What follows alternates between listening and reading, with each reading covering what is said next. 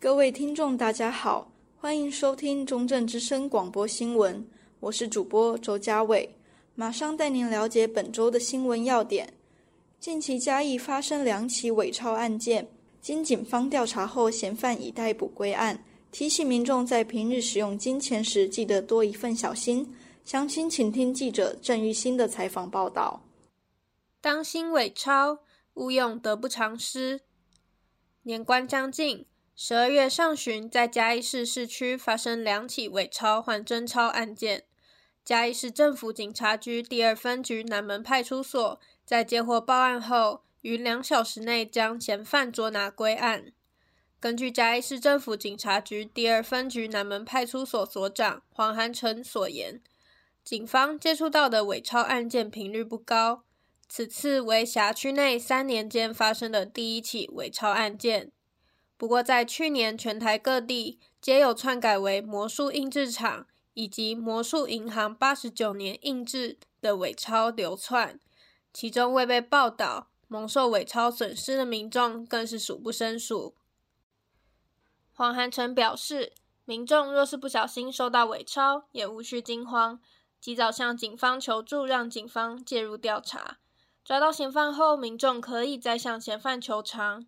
如果民众并未察觉手中钞票为伪钞，并且使用了，黄涵成说：“你必须要自己有办法证明，证明说啊，我真的完全不知道那是假的。”被报警的话，需要提供证据证明并非有意为之，过程繁复，得经过很多程序，所以建议民众还是在收钱用钱的时候多留一份心，同时警告有心人士奉公守法，勿起歪心。以免留下污点，也造成他人的损失。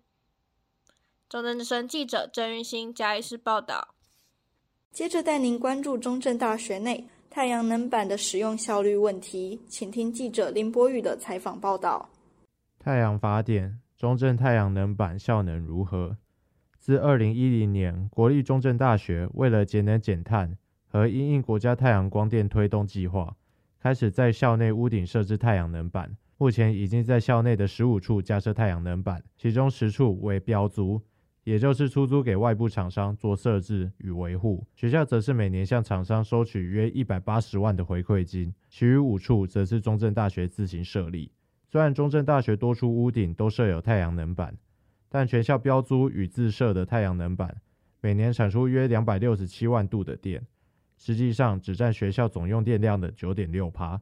针对中正大学太阳能板效率的问题，太阳光电施工厂商华英营造有限公司负责人李正清博士说：“其实我们每个案场都有它固定的一些那个效果，那那效果大概都是在十帕到十五帕左右。”他进一步解释，中正大学地理环境位处平原，散热快，风力强，导致热能不易保存，且效力好的天数集中于夏天，导致中正大学太阳能板效力较低。不过，因为设置的数量多，所以总合起来也有普通水平。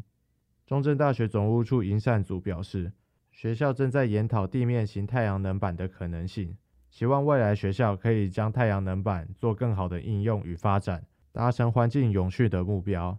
中正之声记者林博宇，中正大学采访报道。现在为您介绍今年新开放、由旧谷仓改建而成的中埔谷仓农创园区。请听记者周家伟的采访报道。中埔谷仓农创园区活化闲置谷仓。中埔谷仓农创园区于一百一十一年初开放，由建于民国五六零年代的谷仓改建而成。因中埔乡农会认为粮仓由于稻作转种丝瓜、木瓜等而闲置，十分可惜，所以将谷仓与中埔乡农会的金兰办事处一同活化，促成了园区的诞生。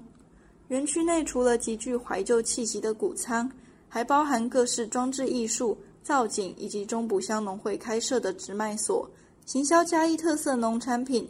其中有与嘉义县政府合作的柜位，以及扶植小农的农产品，给予经济规模有限的小农协助。借由园区带来的人流量，提供小农一个拓展客源的空间。而中埔乡农会陈素贞秘书与直卖所店长朱家生皆表示。未来希望园区往比较文创艺术风格的方向走。朱家生说：“结合在地的艺文，给艺文界一个活动空间。对嘉义来讲，我自己是觉得还蛮重要的啦。这样子的话，比较有一个那个人文的气息在，不要说太商业化了。中埔谷仓农创园区才刚起步，许多内部规划尚未完成，期待未来园区规划更加完善，成为聚集嘉义文创艺术的所在地。中正之声记者周家伟嘉义中部报道，为您带来最后一则新闻：丝瓜为中埔乡的代表农作物，为协助农友开拓销售丝瓜的管道，中埔乡农会推出丝瓜保养品牌。请听记者蔡慕云的采访报道。丝瓜化身保养品，中埔农产新生。丝瓜是嘉义县中埔乡最大宗的农作物。嘉义县中埔乡农会推出保养品品牌，开发一系列丝瓜水保养品，现今已经是行销海内外的热门产品。嘉义县中埔乡农会供销部主任林美玲表示，开发丝瓜水保养品的契机是为了替农友拓展多方的销售管道，帮助农友有更高的收入。因此，农会聘请附近国立嘉义大学农业推广中心的教授来辅导保养品研发，也建立农友生产、学校研发、农会行销的模式。丝瓜水采集流程一丝不苟，每株丝瓜仅能收集约零点六公斤的丝瓜水，为保养品的制作提供高品质的原料。林美玲表示，丝瓜水有消炎美白的功效。从前乡下地方，若是小孩发烧，也会让孩子喝丝瓜水退火。谈到现在中埔农友种植丝瓜最大的困难，瓜农沈崇庚说：“我们现在品牌已经建立起来，行销原则上是没有什么大问题，最主要就是病虫害。农业自古靠天吃饭，天灾无可避免。